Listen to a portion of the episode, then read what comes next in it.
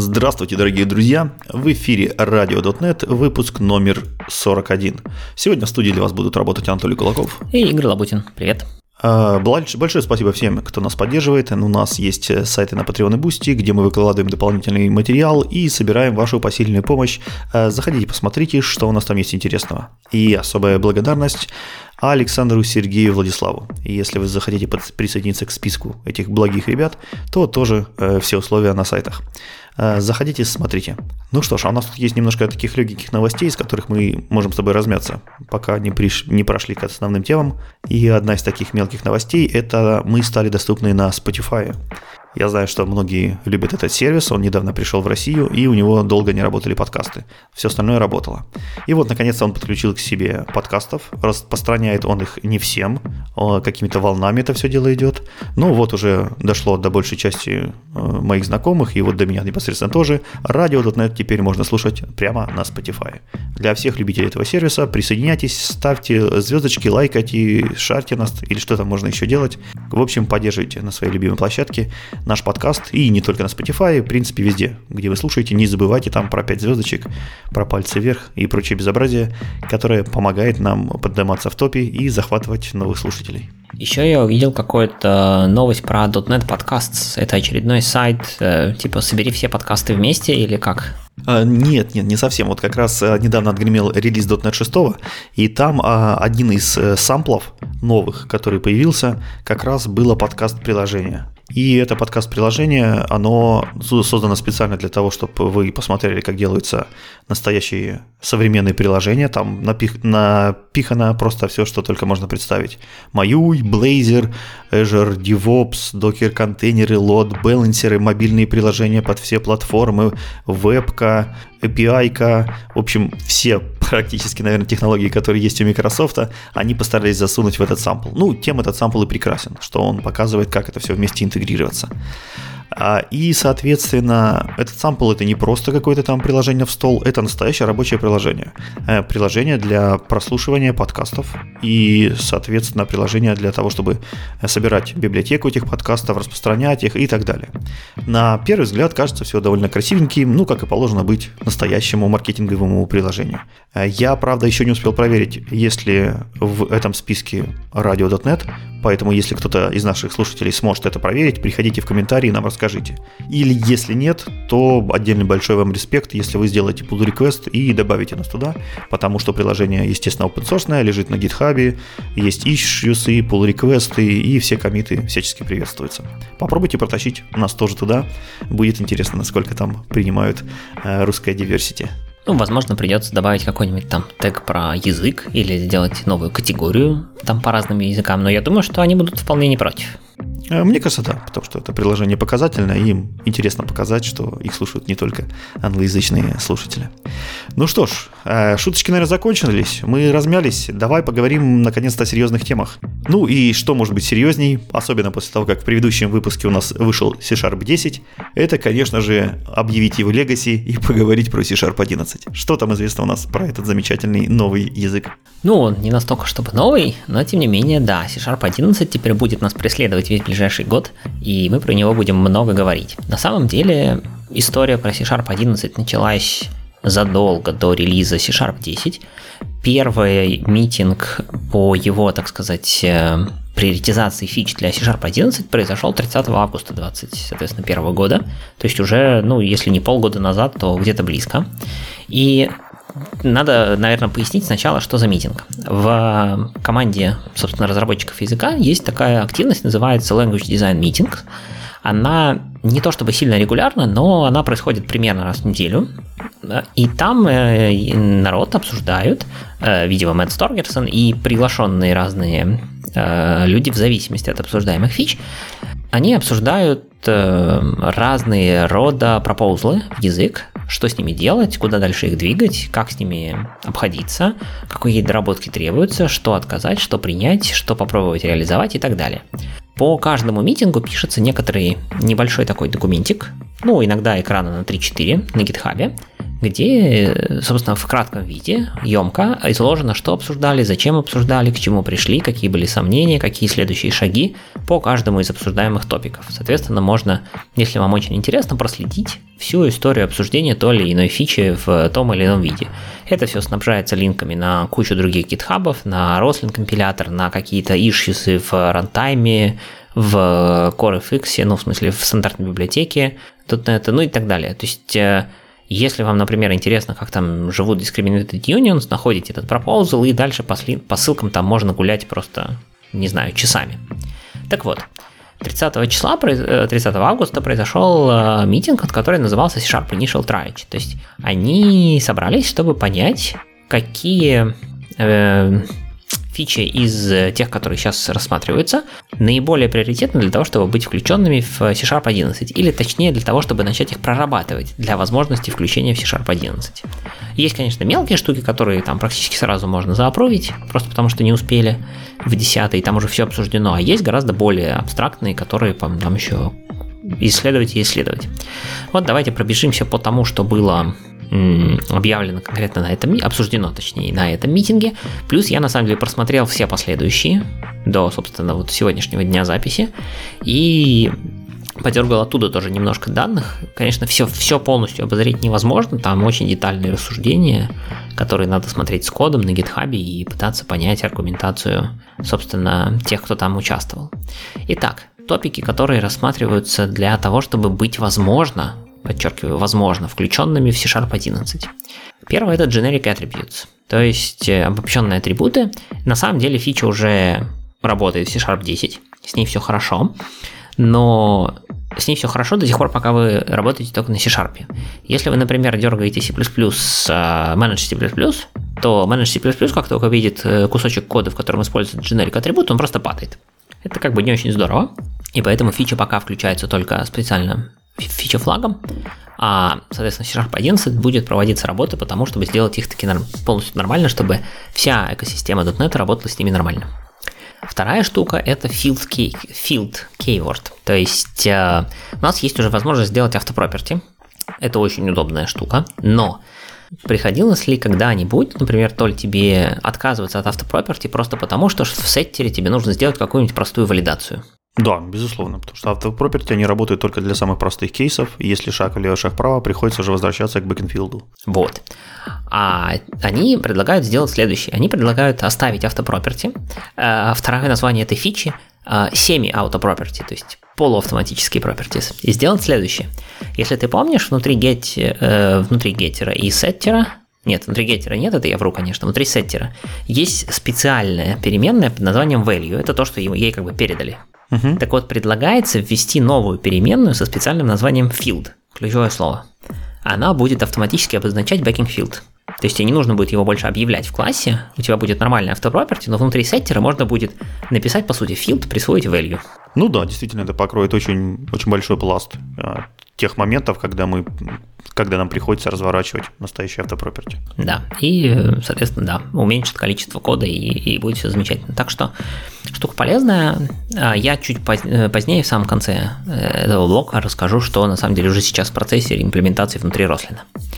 Дальше есть большая работа по улучшению или расширению паттернов, паттерн-матчинга. То есть сейчас там рассматривается два паттерна, это list паттерны. Можно будет написать из квадратная скобка открылась, там 1,2,3 квадратная скобка закрылась. И это будет матч, то есть он будет матчить коллекцию с вот таким вот списком. Не очень понимаю, зачем это может быть нужно, прям такие явные списки, но, наверное, зачем это нужно. А второе, они хотят сделать slice pattern. Это когда ты внутри этого списка можешь в качестве одного из элементов указать, допустим, var x, то есть, допустим, первый элемент явный, потом var x, потом последний элемент явный. И у тебя он будет матчиться тогда, если у тебя первые и последние элементы правильные, а внутри там что угодно ну и, соответственно, присваивать это в переменную x. Называется это слайсами. Я не очень понял, какие там ограничения, сколько элементов там может быть и какого типа будет x. Это отдельный интересный вопрос. И, судя по всему, там как раз все основные обсуждения и ведутся вокруг, собственно, типизации этого дела. Потому что слишком много всего может быть. Это могут быть спаны, это могут быть read-only спаны, это могут быть array, это могут быть листы, это может быть iNumerable, ну, то есть там слишком много всяких разных вариантов. Вот, работа еще ведется. Я много таких э, паттерн матчингов внутри листа видел во всяких OCaml-based языках, а, и там list-based, например, где все в мире это списки, и когда ты со списками работаешь э, точно так же, как и с обычными переменами, то есть тебе нужно эти списки каким-то образом мэтчить, раскладывать, э, деструктурировать по переменным и так далее. Вот, там это становится очень полезным. Но действительно, в наших ежедневных каких-то шаблонах работы я такое встречаю довольно редко. Ну, может, это опять, знаешь, из той системы, что пока у тебя этой фичи нет, ты не понимаешь, насколько сильно она тебе нужна. Ну, то, на самом деле ты абсолютно прав, что это есть в некоторых языках, и на самом деле ровно это написано прямо в пропозле, что есть языки, в которых, ну, список является скажем так, first class citizen, да, то, что называется. То есть прям вот конструкция языка типа питона. В питоне, например, там список это список. Вот он как бы там нет вариантов, что это лист, массив или еще что-нибудь. Это просто вот список, прямо у него есть синтаксис непосредственно. Вот. И там понятно, что это натурально, как у нас это будет, посмотрим.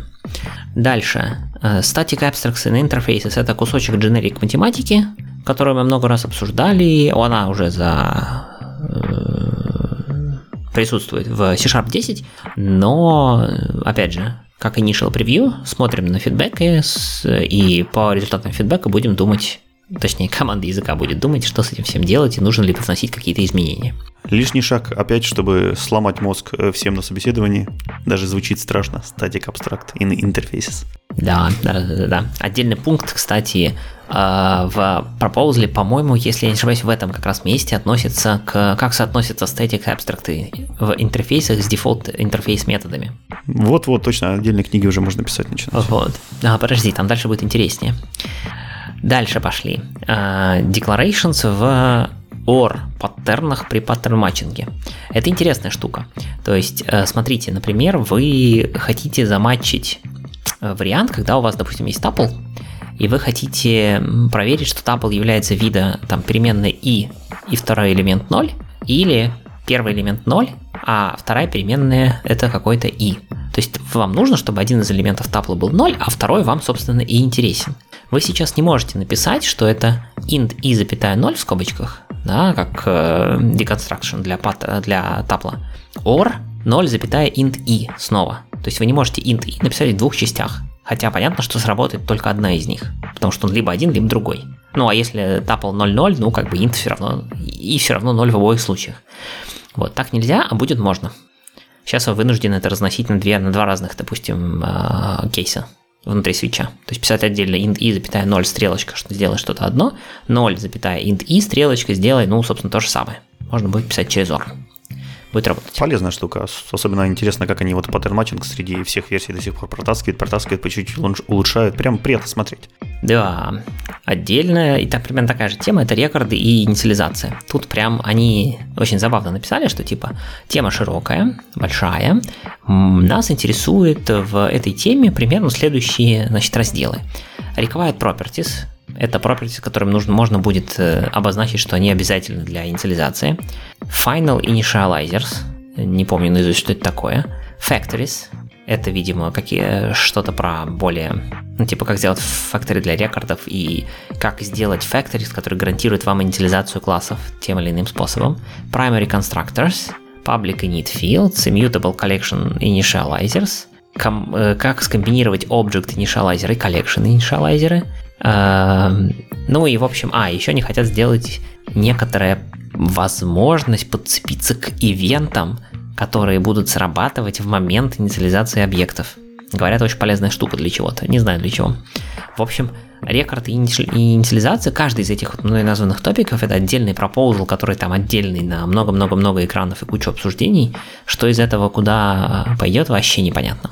Звучит интересно. Мне только кажется, что зря они как-то на рекордах зациклились, потому что уже давно и для классов хочется, например, какой-нибудь атрибутик, который будет обозначать неизменяемые классы, мьютабельные классы, чистые методы и прочие вот эти штуки, вот, что, которые они пытаются навесить, на рекорды. Вот, мне кажется, это должно быть на всех объектах. Они не пытаются, на самом деле, навесить только на рекорды, в том-то и дело. То есть, если почитать proposal, они все в том числе про классы. То есть, например, там primary constructors, вообще это все про классы даже на самом деле в основном в частности, потому что в рекордах они уже есть. Вот. Так что там будет интересно, и они на самом деле сгруппировали все эти топики в три больших раздела, типа абсолютно новые фичи, расширение существующих фич и типа сторонние фичи, но которые просто полезные. И вот они как бы будут как-то с ними всеми индивидуально работать. Ну, усиление системы типов это всегда прекрасно. Это вот как раз движение в эту сторону. После того, как у нас появились null референс-тайпы, э, которые победоносно так как бы шагают по планете, вот, хочется еще дальше, мощнее, больше и так далее. Да. Дальше. Discriminated Unions. По ним пока непонятно, что будет. То есть э, никаких отдельных дискуссий с момента августа не было. То есть это point, который как бы обсуждается, к, будет обсуждаться в C-Sharp 11, но когда непонятно. Ну, очень жалко, потому что фича, мне кажется, это самая такая крупная большая фича, которая осталась украсть у F-Sharp, и тогда его уже можно будет окончательно, наверное, закапывать. Вот, но надо, надо в эту сторону двигаться. Дальше. Э, спаны для парамсов, то есть когда мы перед, э, имеем парамс, да, сейчас мы обязаны указывать там объект и массивчик объектов, а они хотят это сделать через спаны, и там прям тоже большая дискуссия, по-моему, четыре варианта имплементации они предложили, а, всякой разной, которая потребует в том числе, возможно, работы рантайма, возможно, работы в GT. Короче, казалось бы, простая штука, да, передай через спаны, а не через массив, но, блин, там работы прям много. Вот. Надеюсь, что она будет сделана, и мы получим парам спаны. И как они говорят, это на самом деле очень прикольная фича, потому что это будет первая фича на спанах, которые будут пользоваться обычные пользователи, не понимая, что они пользуются, вообще говоря, клевой фичей про спаны. Ну, потому что сейчас, если тебе ну, нужно, ты хочешь работать со спанами, ты это практически всегда делаешь явно. Ты там начинаешь с какого-нибудь string.s span, да, и дальше погнали. Вот. Ну, я надеюсь, что они ради обратной совместимости тоже не изобретут там какое-нибудь новое слово для парамсов, типа спан парамс или что-нибудь в этом духе. Не, пока план оставить парамс, там именно больше про особенности реализации, то есть как это реализовать с точки зрения calling convention, то есть используем ли мы стек, э, и кто его использует, кто его освобождает, как это вообще все выдается, ну, то есть там как-то так. Вот, чисто вопрос реализации. Э, дальше, следующая штука, они хотят сделать, ну, они не, не то, что они хотят, есть proposal, называется statement as expressions. То есть можно будет э, использовать, ну, грубо говоря, написать, не знаю, там, int x присвоить if что-нибудь, бла-бла-бла, else что-нибудь, бла-бла-бла, и в этих бла-бла-бла, если последнее выражение внутри это что-то, именно выражение, которое возвращает int, то это будет э, валидная конструкция. Да, тоже удобная вещь. Было бы неплохо получить такую штуку. Ну, вот не, не знаю, насколько удобно, честно сказать, потому что уж, бо, уж больно она... Ну, короче, она очень будет, видимо, близко... Не знаю, как это будет выглядеть финально, но она очень близка по синтезису к лямбде, согласись. То есть от такого до int x, а, ну ты не можешь написать int x, ну хорошо, var x, да, это все меняет. Присвоить круглые скобочки, стрелочка, if что-нибудь, да, и это уже лямбда с совершенно другим семантикой. Короче, не знаю, пока я пока не уверен. Надо смотреть, как это будет выглядеть. Э, дальше expression 3, казалось бы, что с экспрессионами, но там проблема просто в том, что а, Expression 30 давно не обновлялись. И они очень слабо сейчас поддерживают э, весь тот огромный набор фич C-Sharp, который был добавлен. То есть через них можно это все выразить, но это получается очень некрасиво и неэлегантно. Они собираются обновить, собственно, api и набор в Expression 3, э, чтобы было проще работать с современным C-Sharp. Видимо, добавить каких-нибудь новых классиков, там, не знаю, операции, еще что-нибудь. Большая тема – это расширение системы типов. Там есть тоже огромное количество направлений, назовем это так. А, одна большая тема, это называется Roles and Extensions, сейчас я про нее отдельно скажу. И есть, вот они сейчас, основная работа у них, я так понимаю, ведется э, вокруг унификации типов, ну, то есть у нас, например, есть пары типов, там, например, task и дальше task t. Или у нас есть целое семейство функций action, э, типов action, да, от там, одного аргумента, двух аргументов, трех аргументов и так далее. Есть фанк, тоже от одного аргумента, двух, и они, по сути, отличаются только тем, что у фанка есть еще один тип, это который типа возвращаемое значение. Так вот, э, команда думает о том, не сделать ли некую унификацию и добавить некоторые, грубо говоря, типа void. То есть можно будет написать task от void. И это будет то же самое, что task. Или там можно будет написать funk от void, это будет то же самое, что action. Вот. То есть такой типа unit type, как они его называют. Пока рабочий proposal использует ключевое слово void для этого, ну оно как бы логично. Но посмотрим. Э, нужно сказать, что такой тип, он изначально есть уже в F-Sharp, и вот, наверное, оттуда ноги растут. То есть, действительно, ты должен ты, это полезно, когда ты можешь указать, что твоя функция в данный момент, обычно она возвращает что-то, но в данный момент возвращает ничего. Я думаю, что это еще полезно для, собственно, BCL, да, Base Class Library, потому что э, это, по сути, возможность в два раза сократить количество методов, потому что любой метод, который принимает task, обязан принимать еще и Task T. Ну, в смысле, у него обычно делается пара, которая принимает task от T. Ну, если это как-то логично по смыслу. А так можно мне на практике приходилось в многих проектах делать свой такой тип, такой Unit, и, соответственно, его как-то уже передавать по, по пайплайнам. То есть в тот момент, когда у вас появляются какие-то сложные пайплайны, сложная обработка, сложные хендлеры, вот вы постепенно приходите к тому, что вам нужен такой тип, иначе вам нужно будет очень много писать какого-то дублирующегося кода, который писать абсолютно бессмысленно. Ну вот посмотрим. Еще там есть какие-то рассуждения про поинтеры и абстракты, но там пока все очень на ранней стадии и непонятно, что будет. Э, интересная тема, тоже, кстати, по-моему, частично в Sharp упоминается в ней, это литералы для коллекций. То есть у нас сейчас есть литералы там для строечек, чисел, понятное дело, но у нас нету литералов для коллекций. То есть можно написать фигурные скобочки и через запятую элементы, но это называется collection initializer syntax. Да? Он подразумевает, что он на самом деле заменяется компилятором на просто вызов .add. А хочется иметь э, именно литералы для коллекции, потому что э, это позволит написать э, инициализацию для всяких immutable типов. То есть можно, сейчас мы не можем написать там immutable какой-нибудь там лист или immutable array, immutable листа не бывает. Immutable array, там x от int до x, присвоить и, и, и что? Фигуру на скобках писать нельзя, потому что add на immutable вызывать, ну, можно, но смысла не имеет. Потому что надо возвращаемое значение сохранять. Вот. Поэтому вот они думают над тем, чтобы сделать вариант какого-то такого э, литерала для списков. И его можно... Может, они могли бы тогда старый синтаксис просто поддержать э, для иммютабельных структур, да и все. Те же самые фигурные скобки, они уже прижились, их уже, по-моему, все привыкли и не мучатся, чтобы вы, выбирать между тем, а квадратные писать скобки или круглые, или треугольные. Нет, вот сейчас они склоняются к квадратным, потому что это тот же э, формат, который они используют паттерн матчинг для списков. Там как раз, по сути, литералы ты и указываешь списков при паттерн-матчинге. То есть было, они как раз исходят из того, что это натурально будет именно в эту сторону. Что там литералы, ну и, и заодно и инициализация тоже через это будет. Ну, в общем, звучит правильно, но опять же, на практике что-то я мало с таким сталкивался, посмотрим. Ну да, тоже верно. Э, дальше, и вот как раз-таки большая тема – это roles and extensions. Это переосмысление фичи, которая еще называется шейпами, э, можно ее назвать трейтами до некоторой степени. Короче, там прямо в этом дизайн proposal есть как бы ссылки на все другие, где она называется, по-моему, четырьмя разными способами. Короче, сейчас есть два варианта, ну, не два варианта, два, по идее, этапа этой фичи в данном случае. Этап первый. То есть это, по сути, возможность э, реализовывать интерфейс на классе, не меняя класс, грубо говоря. То есть добавлять функциональность в класс, не меняя сам класс. Похоже на extension методы.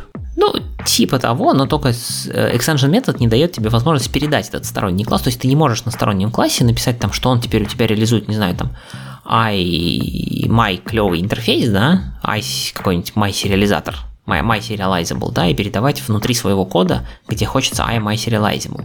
Но не можешь ты так сделать. Да, приходится делать какой-нибудь адаптер. Именно.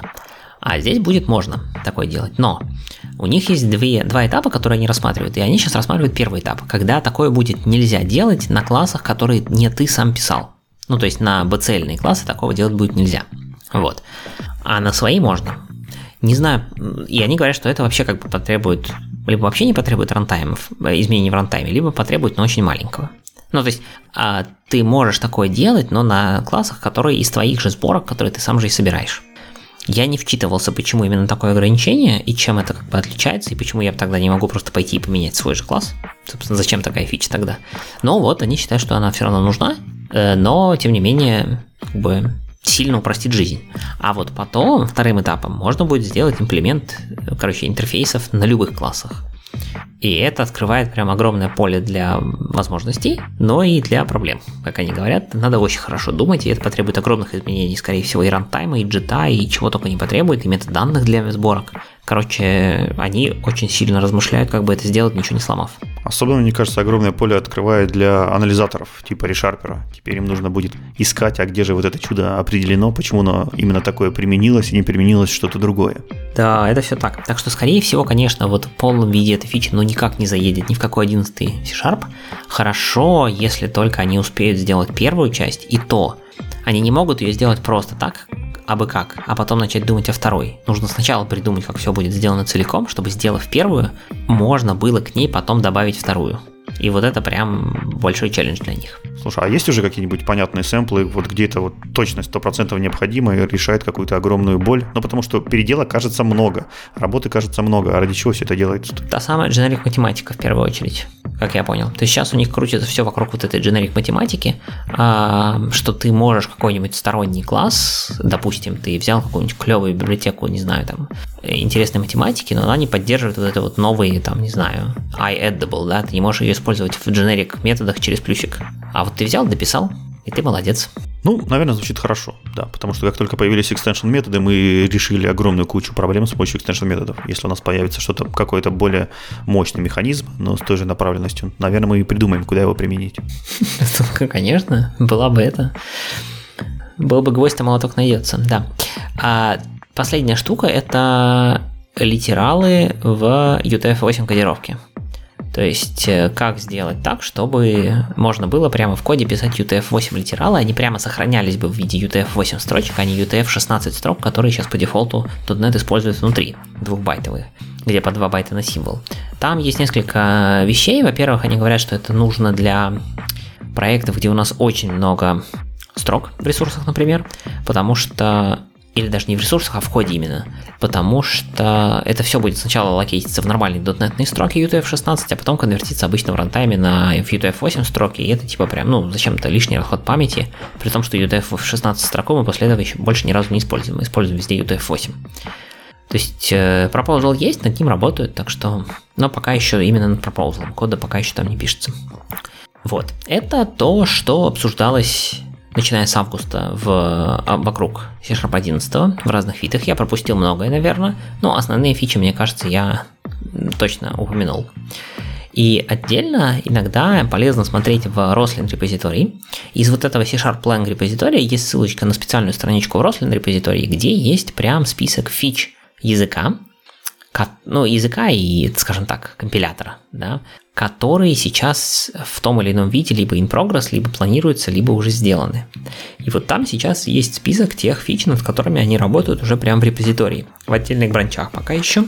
То есть это не значит, что они будут вольются в финальный мастер или даже в промежуточный какой-нибудь превью. Но тем не менее, значит, во-первых, они, мы уже обсуждали, работают над э, расширением скопа для конструкции nameof, для параметров. То есть сейчас вы можете использовать nameof, да, все же писали какой-нибудь там argument null exception, да, от nameof, от параметра. А, так вот, с распространением nullability вам очень хотелось бы, наверное, использовать nameof от параметра во всяких not null, if not null и вот это все, а сейчас там нельзя их использовать. Там вы должны писать литералы пока. Вот будет можно, когда доделают. Куча мелких вещей, типа, ну вот generic attributes пока еще живут в отдельном бранче, доделки, лист паттерны живут, э, немножко хотят ослабить, так сказать, требования по ref, partial и вот этим всем. У нас теперь может быть огромное количество модификаторов, и не всегда нужно, можно будет помнить вообще в каком порядке их нужно указать, поэтому они там работают над тем, чтобы можно было чуть в более произвольном порядке указывать. Э, интересный пропозал про параметр null checking. Сейчас э, вы знаете, что если нужно проверить параметр на null, ну там есть несколько вариантов, либо через if, да, и потом throw an argument. Throw argument null exception, либо через эм, null как он красиво называет, null coalescing. Короче, через два вопросика. И там throw. Но можно будет сделать еще круче. Можно будет прямо в сигнатуре метода написать что-нибудь там, там, метод do something, да, потом там object x и два восклицательных знака после имени переменной, имени параметра. И это будет автоматически добавлять на аргумент null проверку начала метода. Два восклицательных знака мне уже нравится. А, так, что еще интересного? Э, идет работа над raw string literals, то есть у нас сейчас есть уже литеральные строки через собачку перед кавычкой, а можно будет начинать строку с трех кавычек, ну или там сказано минимум трех, количество не ограничено. Хотите хоть 20 кавычек подряд. Дальше, соответственно, сколько угодно строк текста, и потом еще три кавычки или сколько вы там указали в самом начале. Ну, соответственно, многострочные прям литералы, будет круто. Если. Так а в чем отличие от собачки-то? А, потому что собачка там как-то не совсем правильно использует, э, короче, как сказать, собачка не совсем корректно обрабатывает то ли переносы строк, то ли что-то. Вот а здесь прям будет меньше э, экранирования, больше экранирования. Короче, надо, надо почитать, там есть прям детальное описание этого пропозла. Я не вчитывался, потому что дальше это еще, там народ пошел спрашивать, будет ли это дружить со string interpolation, можно ли будет написать доллар, три кавычки, и, и дальше туда еще повставлять эти реплейсменты. Короче, ну, не, не читал прям proposal, зачем это надо. Потому что действительно вроде как через собачку есть. И она поддерживает, насколько я помню, многострочные строки, да ведь? Да, да, безусловно. Собачка поддерживает многострочные строки, поддерживает string interpolation и много чего еще. Поэтому странно иметь, знаешь, два синтаксиса для, по сути, примерно одного и того же. Вот хотелось бы их четко разводить. Ну вот надо почитать тогда, что там происходит. Все не успевал. Я думаю, еще в будущем рассмотрим, как бы не последний день. Да, ну про всякие фичи там по полуавтопроперти, все это работа ведется, да. А, и вот последнее интересное, это разрешить э, те самые переносы строк внутри interpolation strings. А, это, короче, вот про что. Если у вас внутри, когда вы пишете interpolated строчку, и у вас внутри фигурных скобок есть выражение на C-Sharp, то сейчас вы в нем не имеете права переносить строки. То есть, если вы внутри фигурных скобок, внутри строки написали что-то очень длинное и развесистое, то это все обязано быть в одну строку. Вот сделать так, что можно будет. И это будет, ну, это не будет считаться, естественно, переносом, это будет все целиком заменяться на результат выражения. Ну, таким образом тогда, соответственно, можно будет писать темплейты. Ты задал где-то вверху открытие строчки, внутри пишешь какой-то произвольный код абсолютно любой, и внизу закрыл строчку. И вот у тебя получился темплейт с произвольной бизнес-логикой внутри. Типа того, да. На весь файл причем так. Да, да, да, весь файл. Ну, в общем, вот, что нас ждет, не ждет, непонятно, как это все будет в 11 C-Sharp. Ну, посмотрим, куда все подвинется. Будем периодически туда заглядывать, смотреть, какие новости, что появляется в превью. Как только начнет появляться .NET 7 превью, мы будем, естественно, встречать какие-то новиночки C-Sharp языка. Ну, интересно, да, потому что все-таки 10-й .NET нас не побаловал какими-то крутыми фичами, то есть не .NET, а 10 C-Sharp. Нас не побаловал чем-то интересным в плане языка, чем-то конструктивным и чем-то фундаментальным. Вот, я все-таки надеялся, что они там что-то в бэкграунде пилят, и уже в 11 там как выдадут, как выдадут. А тут что-то кажется, что над всеми большими фичами они все еще до сих пор как-то сомневаются. И что они будут выдавать как э, какой-то big deal, пока не ясно. Ну, вряд ли они смогли бы это пообещать прям, знаешь, это в августе еще до релиза 10 C-Sharp. Раз так и сказать. А через год мы вам выкатим Discriminated Unions или там еще что-нибудь. Что успеют попрототипировать, то и выкатят. Ну ладно, пожелаем команде удачи, э, пусть стараются, мы их все любим, поддерживаем, и пусть делают там много интересных крутых фич. Пойдем дальше. Давай.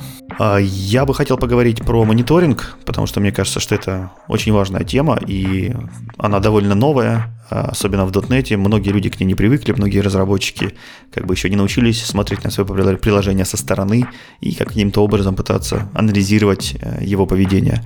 Вот. А это важно, это нужно. Поэтому давайте будем больше говорить про мониторинг, про метрики и про прочие э, вещи вокруг наших приложений, а не только про код внутри. И, безусловно, почему сейчас именно .NET разработчикам стоит об этом начинать говорить, потому что OpenTelemetry. Зарядилась первая версия, .NET ее прекрасно поддерживает и внедряет, наверное, впервые всех языков в мире а, поддержку этого протокола. Прежде всего, что же такое OpenTelemetry, напомню кратко. Что это набор API, SDK, тулинга, интерфейсов, интеграций и прочего, прочего всего другого. То, что помогает э, вам и приложениям вокруг, которые интегрируются э, с вашим кодом, помогает помогают как-то отслеживать то, чем занимается ваше приложение, отслеживать его здоровье, э, смотреть, э, чем оно занимается и собирать прочую телеметрию. Вот это все объединили под э, неким названием OpenTelemetry. Почему это может быть хорошо для вашего приложения? Ну, прежде всего, потому что эта система, этот протокол, эти технологии, они никак не завязаны ни на каком э, вендоре. То есть вы не завязываетесь не на какое-то конкретное облако, ни какие-то контейнеры, ни какой-то провайдер, ни какую-то систему оповещений. Это все абстракция, которая позволяет вам все это разделить. Вы пишете свое приложение универсально, с поддержкой OpenTelemetry, а все остальные вендоры уже подстраиваются непосредственно под этот протокол, что, безусловно, прекрасно. Сейчас OpenTelemetry э, объединяет под собой три главных кита. Это трейсы, метрики и логирование. Прелесть того, что они каким-то образом объединены, заключается в том, что э, сквозной нитью через и всех проходит Trace ID и Span ID. Это такие штуки, которые позволяют вам, э, например, заглянуть в распределенную трассировку, найти там какой-то всплеск по CPU, который был э, залогирован с помощью метрик, перейти на конкретные логи, которые вызвали этот всплеск в CPU на конкретный момент времени, и посмотреть, что же у вас в этом приложении происходило. То есть объединить все вот эти метрики, все вот эти артефакты, объединить неким понятным одним э, идентификатором. И можно, соответственно, между ними все, всем, всем бегать. А, и э, таким образом переключаться и диагностировать проблемы намного быстрее, особенно в сфере распределенных и микросервисных приложений, и намного легче и понятнее. И благодаря тому, что э, вы можете передавать э, некую информацию не только внутри своего приложения, но и между разными приложениями с помощью э, V3C Э, специального контекста, вы, соответственно, можете э, строить трассировки э, между различными приложениями, между различными языками.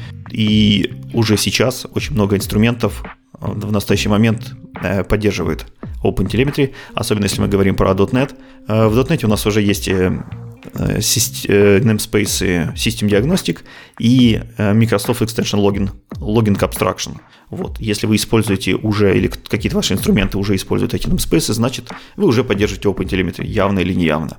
И большинство, соответственно, .NET инструментов уже это делают. Например, HTTP клиент, ASP.NET Core, SQL э, Redis клиент, gRPC клиент, AWS клиент, Elasticsearch клиент и многие вот другие клиенты, они уже прозрачны для вас, все вот эти необходимые диагностические информации добавляют и инструментируют. Соответственно, как только вы, ваше приложение сходит, например, к SQL серверу или обратится по HTTP в какому-нибудь э, другому сервису, поддерживающему, о, о, поддерживающему Open Tracing и Open Telemetry, и даже написано на абсолютно другом языке, все это вы сможете увидеть в каком-нибудь одном глобальном окне и проанализировать э, единым способом, что, безусловно, приятно и полезно.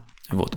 Для того, чтобы проинструментировать ваше приложение, нужны элементарные вещи, особенно если мы говорим о .NET, там уже практически обо всем позаботился Microsoft. Если вы используете Logging Abstractions, то есть новый универсальный интерфейс для логирования от компании Microsoft, э, кто уже у вас есть поддержка, э, поддержка OpenTelemetry в логировании. Там вам нужно использовать э, структурное логирование для того, чтобы лучше и удобнее выбирать те логи с теми параметрами, которые вы недавно записали. А что касается трассировки, это тоже уже практически везде встроено на всех основных эндпоинтах. И э, единственное, что нужно помнить насчет трассировки, это то, что терминология Microsoft отличается от э, OpenTelemetry. То есть здесь вы не увидите каких-то трейсов и прочего. У Microsoft это все будет называться Activity Source, Activity, э, Activity, теги, багажи и вот эти прочие, прочие вещи. Вот, метрики это один из самых свежих и интересных релизов. Он как раз-таки OpenTelemetry Metrics, они поддержались а, буквально вот в свежем э, .NET 6 и привнесли как раз э, много всего интересного и много всего полезного. Интересно в метриках то, что они интегрированы непосредственно в .NET Runtime, в отличие от э, предыдущих собратьев. Вот, и поэтому .NET Runtime суще- сообщает и репортит вам кучу разной информации, которую точно так же можно считывать. Сейчас у нас в фреймворке есть четыре основных типа Прежде всего это каунтер, это монотонно возрастающий счетчик, который, например, э, можно использовать в приложениях для того, чтобы обозначать количество реквестов, которые поступили к вам в приложение и прочие такие монотонно возрастающие вещи. А observable counter – это практически то же самое, единственное его исключение – то, что он асинхронный. Э, гистограмма в основном используется для всяких э, статистических значений, э, вроде время длительности реквеста, разных summaries, персентилей и вот таких прочих изменений. И четвертый это Observable Gauge. Это специальный э, счетчик для неаддитивных значений. То есть, если вы пишете, например, э, количество сейчас запущенных в настоящий момент тасков или количество тредов в приложении, то есть это такой счетчик, который гуляет туда-сюда. А, и, соответственно, теги, теги тоже поддерживаются, можно все эти метрики обогащать каким-то э, контекстом, например, на каком хосте это запустилось, с каким параметром пришел URL и прочие вот такие полезные метаинформация тоже поддерживается. Так, для того, чтобы заэкспортировать все вот эти данные, трейсы, логи, метрики в какой-то сторонний уже агрегатор, который будет их хранить и визуализировать, существует два основных подхода. Во-первых, это использовать э, инструмент, который называется OpenTelemetry Collector. Это специальная штука, которая написана для того, чтобы собирать метрики и прочие вещи из вашего приложения и непосредственно передавать их в, целен... в какой-то целевой сторидж. В Zipkin, в, в Егерь, в Prometheus и куда угодно еще, что любое хранилище, которое поддерживает, э, соответственно, OpenTelemetry. Э, и второй вариант – это непосредственно из вашего приложения брать и писать напрямую. Вот как вы пишете в базу данных, например, вы можете также напрямую писать в той же самый в Zipkin, в Prometheus, в Jaeger и везде-везде записываться. Естественно, рекомендуемый способ это все-таки использовать э, промежуточный слой, использовать коллектор. Почему это может быть полезно? А, во-первых, вы абстрагируетесь от того, на каком языке и с какими технологиями пишется ваш бэкэнд. А, вам не нужно искать конкретные библиотеки для того, чтобы писать в конкретную базу данных. Вы просто поддерживаете стандартный протокол OpenTelemetry, а он поддержан практически везде, и дальше коллектор уже сам с любого приложения собирает эти данные, что, безусловно, полезно. А, во-вторых, это какой-то Э, какая-то определенная консистентность для того, чтобы все данные можно было складывать в один понятный протокол и ожидать от него каких-то одних и тех же понятных вещей. А во-вторых, это, то есть в-третьих уже получается, это некая упрощенность в интеграции. Вам не нужно писать конкретного клиента под конкретную базу данных, искать его, поддерживать, версионировать и так далее. Вы просто все экспортируете в абстрактный э, протокол, и дальше со всем этим уже все остальное разбирается. А еще один плюс коллектора в том, что он поддерживает сложные процессоры. Например, вы можете организовать батчинг для того, чтобы передавать на сервер не по одной записи, а какими-то целыми кусками. Сэмплинг, вы можете фильтринг сделать, то есть отфильтровать какие-то значения, э, захешировать какие-нибудь секьюрные э, данные, например, там пароли, именно пользователей и много прочих каких-нибудь таких преобразований провести, опять же, общих для всех ваших приложений, независимо нет языка, от стека, от версии, ничего. Это будет у вас в одном понятном, удобном месте, настраиваемом и конфигурируемом. Ну и если вы вдруг захотите ручками это все экспортить и писать в каждую конкретную базу, то существует э, целая серия пакетов, которые то существует э, целая серия пакетов, которые объединены под названием OpenTelemetry Exporters, и там вы можете найти их э, куча-куча всего. А, итак, давайте же посмотрим, что нужно сделать для того, чтобы в вашем приложении поддержать э, различные OpenTelemetry. А, во-первых, вам нужно сконфигурировать э, ваше приложение для того, чтобы оно начало эти счетчики собирать и начало их наружу выставлять. Во-первых, вам нужно разрешить OpenTelemetry, э, во-вторых, сконфигурировать и добавить некие листенеры. Это все делается в Application Builder, и в настройках э, сервисов. То есть вам банально нужно ваш э, iService Collection добавить э, специальные методы, которые называются add OpenTelemetry Metrics, add OpenTelemetry Tracing и в логинг add OpenTelemetry для логинга сделать. Вот, в принципе, все такие вот буквально три строчки, и ваше приложение уже пошло собирать и раздавать телеметрию. Так, напомню, что для нескольких сервисов вам нужно будет еще заботиться о неком межсервисном Trace ID, который будет их всех объединять. Э, сейчас поддерживаются э, протоколы э, общения как REST, так и gRPC, то есть Correlation ID, это вы непосредственно можете передавать между ними, и ничего специально такого вам писать не нужно, главное использовать а, уже понятные фреймворки на обоих сторонах. Ну, соответственно, со стороны зрения, со стороны клиента а, вам нужен HTTP клиент, который точно так же прозрачно принимает и передает все необходимые correlation ID дальше а, по стеку. Если у вас там на, дальше на стеке кто-нибудь, кто поддерживает, поддерживает Open, OpenTelemetry, то, соответственно, все пойдет как под накатание. Ну а если вы вдруг используете какие-то библиотеки, например, не знаю, а, какие-нибудь очередь сообщений или еще что-нибудь, которые не поддерживают, либо вам как-то нужно а, коррелировать ваши сервисы, допустим, обработки одного, одного и того же сообщения, точнее, коррелировать сервис, который положил сообщение, и сервис, который его обработал, ну, вам, значит, придется этот самый correlation ID ручками таскать э, внутри, внутри сообщения. Действительно. Ну и хорошая новость в том, что Microsoft позаботился, чтобы это можно было сделать максимально удобно.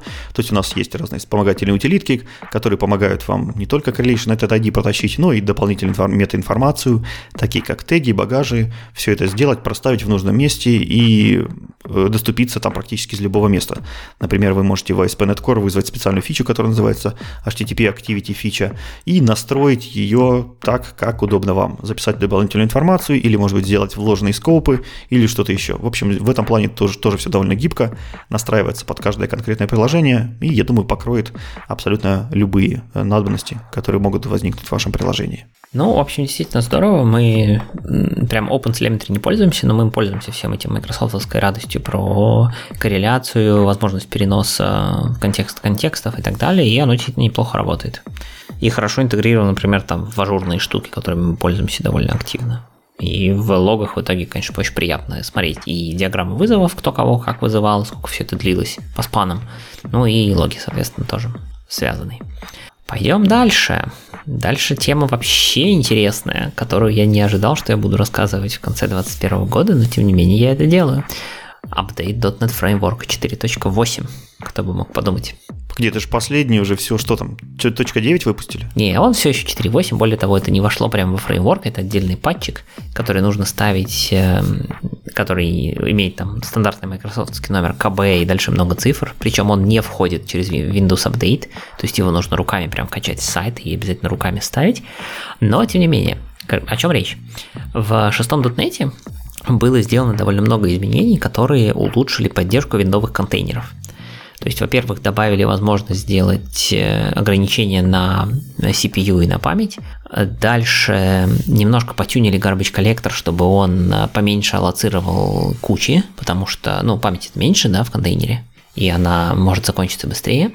Э, дальше сделали возможность э, руками указывать значение переменной environment.processor что может быть важно в случаях, когда у вас очень много контейнеров крутится на одной машинке, чтобы каждому их очень сильно ограничить. И э, в шестом дотнете завезли такую штуку, как, как э, Process Isolated Container Support, то есть изоляцию контейнеров не средствами Hyper-V, да, виртуальных машин, а изоляцию средствами, я так понимаю, Windows джобов, чтобы процессы друг друга не видели. Так вот, это все было здорово, и это все было нужно ну, во-первых, просто потому что так виндовые контейнеры запускаются приятнее, а имеет, используют меньше ресурсов, потому что Hyper-V все-таки побольше требует в себя.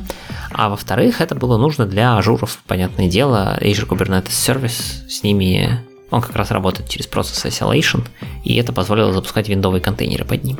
Так вот, все эти изменения были бэкпортнуты в .NET 4.8, они доступны в виде патча. Когда-нибудь они заедут в какой-нибудь очередной апдейт именно фреймворка 4.8, в смысле, что сейчас если вы скачаете фреймворк 4.8, их там не будет, нужно поставить патчик, но рано или поздно они его обновят, правда не обещают когда.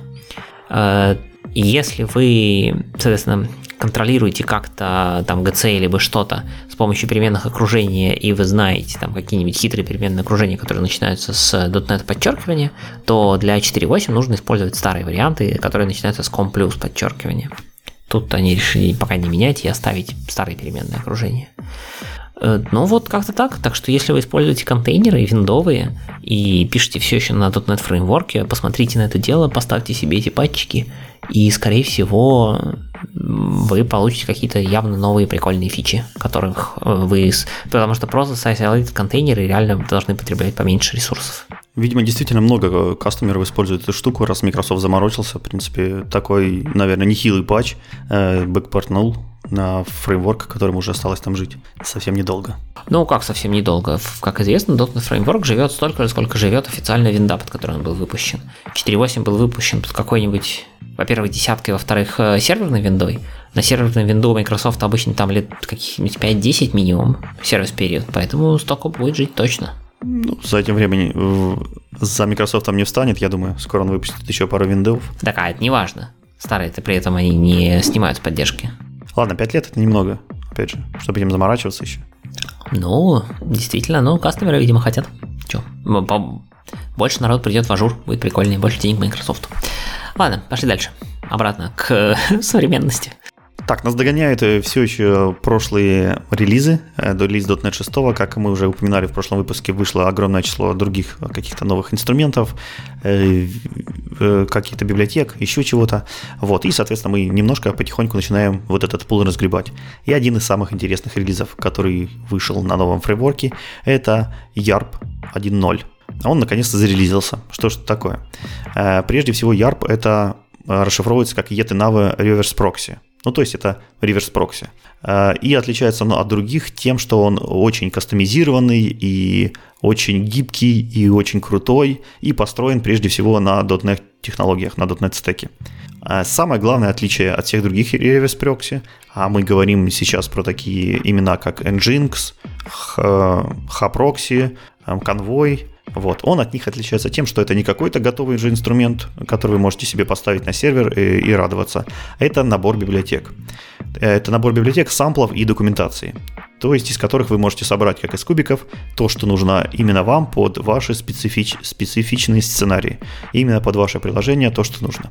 Мне это сильно напоминает подход, который использовался в Identity сервере. То есть вместо того, чтобы поставить какой-то готовый продукт, там есть куча полезных библиотек, из которых вы можете собрать то, что нужно именно вам. И кажется, что это понятное, э, понятный путь и понятное конкурентное преимущество. В общем, мало кто так делает, и э, те, кто делают, мне кажется, добиваются, добиваются хороших успехов. А, в общем, Microsoft пошел по такому пути. Давайте для начала обсудим, что такое реверс прокси, потому что мне кажется, что в нашем подкасте мы никогда это слово не обсуждали, никогда такую терминологию не вводили, поэтому, безусловно, будет полезно. Давайте вместе учиться. Итак, реверс прокси это специальное программное обеспечение, которое слушает входящие HTTP реквесты. А, после того, как оно их услышало, а, оно может э, перенаправить эти реквесты на ваши какие-то внутренние сервера, внутренние приложения. И куда это перенаправить в зависимости от того, все полностью зависит от того контекста, который к ним пришел. Реверс прокси, в данном случае YARP, он работает на седьмом уровне, то есть на, на application layer, поэтому у него есть доступ ко всем э, HTTP полям. То есть он знает про HTTP протокол, он знает про хедеры, про урлы, про query, про body и прочие такие вещи. И вот на основании вот этого всего может вам рассказать, а куда же дальше перенаправлять ваш запрос. Прежде всего такой подход подход имеет несколько больших плюсов и мест, где его можно использовать. Во-первых, публичные урлы, они не зависят от того, э, какие урлы по-настоящему выставляет ваше приложение во, нашей, во вашей внутренней сети. То есть у вас там, допустим, какая-то есть целый меш э, каких-то микросервисов, у них могут быть какие-нибудь страшные, непонятные длинные урлы, но все это пользователю вы хотите выставить в виде красивого, модного, коротенького API. Вот Reverse Proxy как раз это и делает. Он вам выставляет красивый API. После того, как запрос приходит на красивый API, он понимает по, своей таблице маппинга, куда его нужно перенаправить, как его правильно нужно переписать и отправляет на вашу внутреннюю сеть. Забирает оттуда какие-то вопросы, какие-то ответы и отвечает, соответственно, э, клиенту, который к нему пришел. Вот это его основная задача. Также он может заниматься лот-балансингом. Неудивительно, если у вас вот одна точка, куда ломятся все клиенты, а за ней стоят огромная куча микросервисов, логично повесить на эту точку э, распределение трафика, чтобы он не каждому вашему э, микросервису запросы гонял, а поднял их какой-то там кластер из 10 одинаковых микросервисов и по одному там рас, раскидывал, и при этом вы можете как-то уменьшать нагрузку или еще делать какие-нибудь хитрые манипуляции.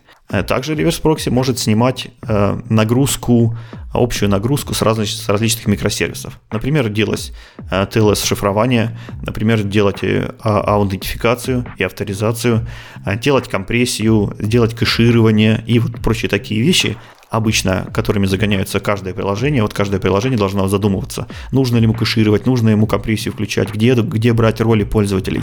Вот можно это все свалить просто на реверс прокси, и он этим будет полностью заниматься, а вы будете уже клепать непосредственно бизнес-логику э, в ваших приложениях и будете счастливы.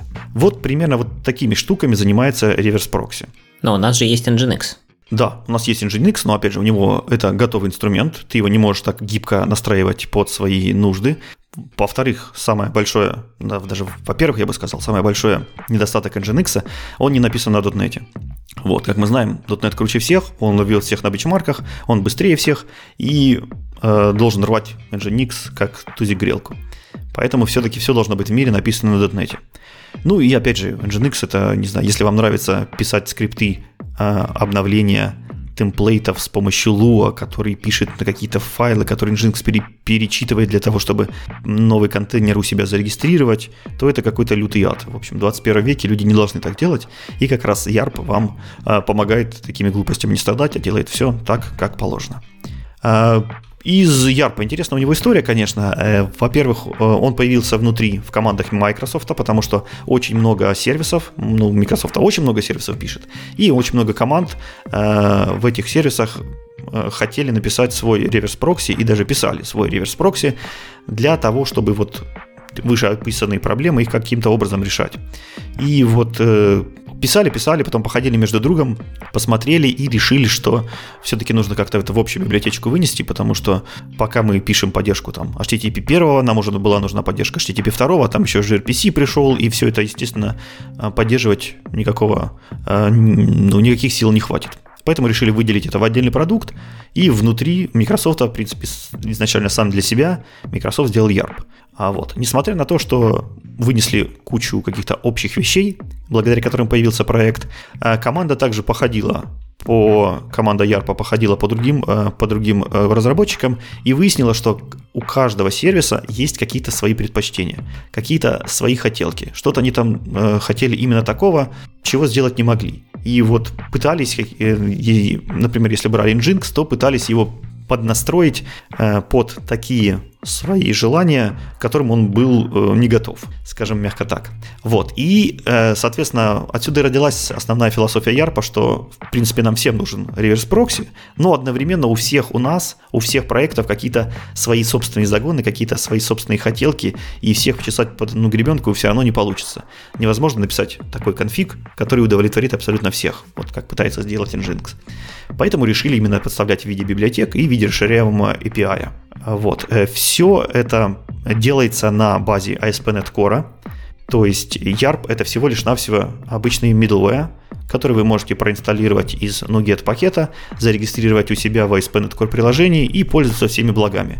Соответственно, мы получаем автоматически все ускорения перформанса и все фишки, и все вот эти minimal API, которые есть в ASP.NET Core, и, соответственно, получаем клевую гибкость и функциональность реверс прокси. А, также реверс прокси может работать как некая база для IP Gateway. Это тоже один из его сценариев использования. Я думаю, многие э, сталкивались с тем, что компании любят выставлять какой-то IP Gateway наружу к пользователю, а все остальное прятать именно за ним. Там тоже куча преимуществ этого подхода есть. Итак, существует э, два способа основных использования YARP. Во-первых, это полнофункциональный э, реверс-прокси. То есть все, что вам нужно, э, это просто-напросто отконфигурировать уже готовую библиотеку с помощью набора каких-то правил, с помощью набора каких-то роутов. И отконфигурировать это можно как бы э, обычным стандартным файликом, у которого там тоже уже э, зарегистрирован, задокументирован формат, который описывается довольно-таки легко.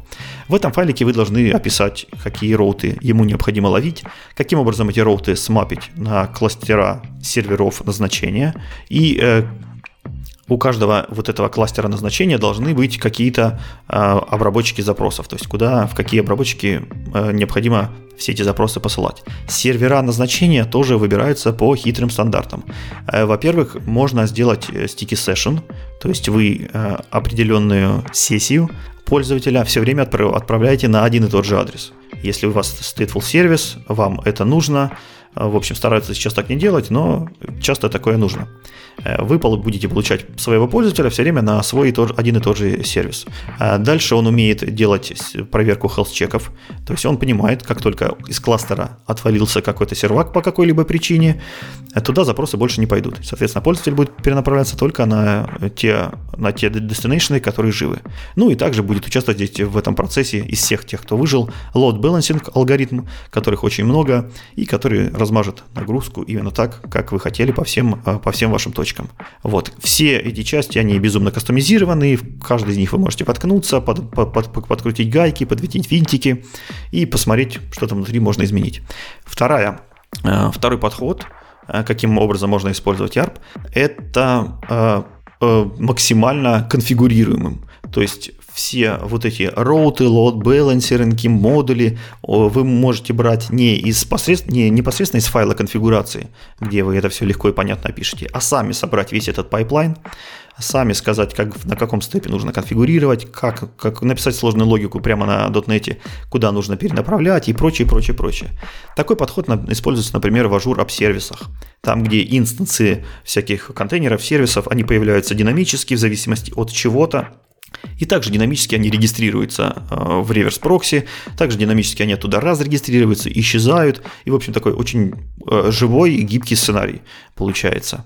Э, соответственно, об, оба этих подхода, и конфигурация через понятный файл, и мега кастомизированный пайплайн, они могут использоваться вместе. В этом нет, никаких проблем, вы можете вы, выбрать, в зависимости от того, какой роут к вам пришел, вы можете выбрать использовать тот или иной способ. А, вот. И начать пользоваться ярпом очень легко. Как я уже сказал, это все ASP.NET а, приложение. У него нет никакого executable запускаемого файла, который вы можете скачать и заинсталлировать куда-то. Вы просто создаете веб-приложение, э, добавляете из NuGet, э, из NuGet package, э, ярповский специальный, регистрируете в сервисах а add reverse proxy, регистрируете в application map reverse proxy, э, сделайте конфигурационный файл, в котором можете указать все те же роуты, кластеры, матчи, destination, вот все это идеально описано в документации. Вот. И все. И, в принципе, на этом ваш реверс прокси, он готов. Итак, в этой новости, как я уже сказал, зарелизилась первая большая мажорная версия вот этого прекрасного сервера. В экспериментах, в разработке он находится уже довольно давно. Сейчас мы празднуем релиз. Итак, что, что же такого в этом релизе изменилось э, по сравнению с предыдущими версиями? Э, во-первых, это конфигурация. Как я уже сказал, есть конфигурация из файла. Примечательно то, что используется слежение за файлами. То есть, если файлики поменялись, вы там подавали какой-то новый роут, то э, способен это динамически перечитать, обновить э, свои, э, свои все пути и подхватить и начать обрабатывать новые запросы. Вот. И, естественно, конфигурация есть программная, то есть с абсолютно любого источника, не только с файла, а с API, с базы данных, с каких-то сигналов еще. Вы можете все эти роуты собирать, динамически обновлять и, естественно, перенаправлять куда надо. Следующая интересная фишка – это то, что роуты теперь могут читать а, хедера из HTTP. Вот. Также появилось, появились активные и пассивные health-чеки, которые проверяют узлы назначения на их живучесть. Э, появился как раз таки sticky session, session affinity он еще называется, который позволяет привязывать вам к, к конечному узлу определенные запросы. Э, добавилось очень много алгоритмов balancing. Теперь это не простые раунд-робины, а можно что-то похитрее выдумать. Э, проапдейтили авторизацию, аутентификацию и курсы для определенных роутов. Э, сделали так, чтобы к конкретному роуту можно было настраивать абсолютно разные вот эти процессы. Интересно, что теперь можно очень удобно трансформировать URL с которым к вам пришли, а также можно теперь трансформировать хидера, которые вам пришли, а еще можно трансформировать HTTP методы, которые вам пришли, то есть вот эти геты, посты, путы, вот их он тоже может переделывать, и если к вам за, запостили какой-то запрос, то вы ему можете передать, например, гетом на какие-то другие сервера. Э, дальше есть э, э, Дальше улучшилась поддержка gRPC, а также веб-сокетов, включая стриминг. А, Поправдетилась диагностика, вот метрики, логи, вот про что мы говорили в предыдущем, э, предыдущей топику, вот там это тоже все улучшилось. Э, э, сделать хорошую, написали хорошую документацию, она действительно хорошая, большая, четко, понятно написана, поэтому я думаю, разобраться никаких проблем не будет. Ну и, конечно, перформанс интересно, что у них есть специальные стенды, где они меряют перформанс каждый день, и э, меряют они это с помощью там с определенных бенчмарков, которые настроены на таком же environment, как делает Tech Empower. Вот знаменитый вот эта бичмаркалка. Безусловно, перформанс полностью зависит там, от размера боди, от использования шифрования, от использования компрессии и прочее, прочее, куча всяких мелочей. Ну, когда нас это останавливало. Сравнивать-то хочется, сравнить мы хотим. Поэтому э, немножко цифр, они сделали большой отчет на 21 странице в Power BI, вот можете потыкать, отчет действительно интересный, то есть со всеми этими параметрами они поигрались, и самый интересный отчет находится на 16 странице. На 16 странице они как раз-таки сравниваются с конкурентами. Э, в общем, пока результат кратко такой. Инвой мы обогнали очень легко, вообще даже не напрягаясь. Вот. И э, совсем немножко осталось до Haproxy и Nginx. В общем, они пока обходят э, YARP, но у разработчиков уже есть огромные планы на следующую версию, э, вот, и у них уже есть какие-то идеи, как можно хорошо прокачать перформанс. Поэтому пока не сдаемся. Может быть, все-таки Nginx мы через полгодика или годик победим. В общем, пока э, э, пока ждем, ждем оптимизаций. Также на следующую версию нам обещают поддержку HTTP 3 и более тесную интеграцию с Kubernetes. Вот такое будущее ждет YARP. Проект интересный, проект open source, под хорошей лицензией. Э, в общем, заходите, смотрите, пользуйтесь и э, подписывайтесь, если вдруг у кого-то это уже есть где-то в продакшене, кроме как у Microsoft в ажуре. Вот тоже пишите свои впечатления. Ну, я как раз хотел за заиспользовать его для, так скажем, локальной разработки. У нас, когда запускаешь всю эту кучку микросервисов локально, было бы прикольно иметь, да, некоторые, скажем так, реверс-прокси, чтобы локально всем ходить на по одному и тому же URL, а он пусть сам там переписывает э, порты и адреса, ну, типа там, раскидывает по разным localhost портам, где слушают разные микросервисы, которые ты локально запустил. Это, в принципе, удобно должно быть. Да, в нашем мире микросервисов, в принципе, идея довольно здравая, и, знаешь что, просто мне, мне кажется, довольно нездравый подход начинать вот это, на это все натягивать обычные HTTP-сервера, вот, которым изначально являлся Nginx, вот, потому что немножко у него свои ограничения, немножко у него своя, как у технологии. И вот написать что-то вот с нуля правильное, красивое и модное, вот это правильное направление. Ну, значит, как раз-таки, да, набросаю простую ASP.NET 6 приложеньку, закину туда этот YARP, а, скомпилирую его, соответственно, и будет он у меня запускаться. У меня уже сейчас используется этот самый тай для запуска пачки микросервисов локально. Ну, соответственно, туда докину еще один компонент, будет запускать еще и YARP перед, перед ним.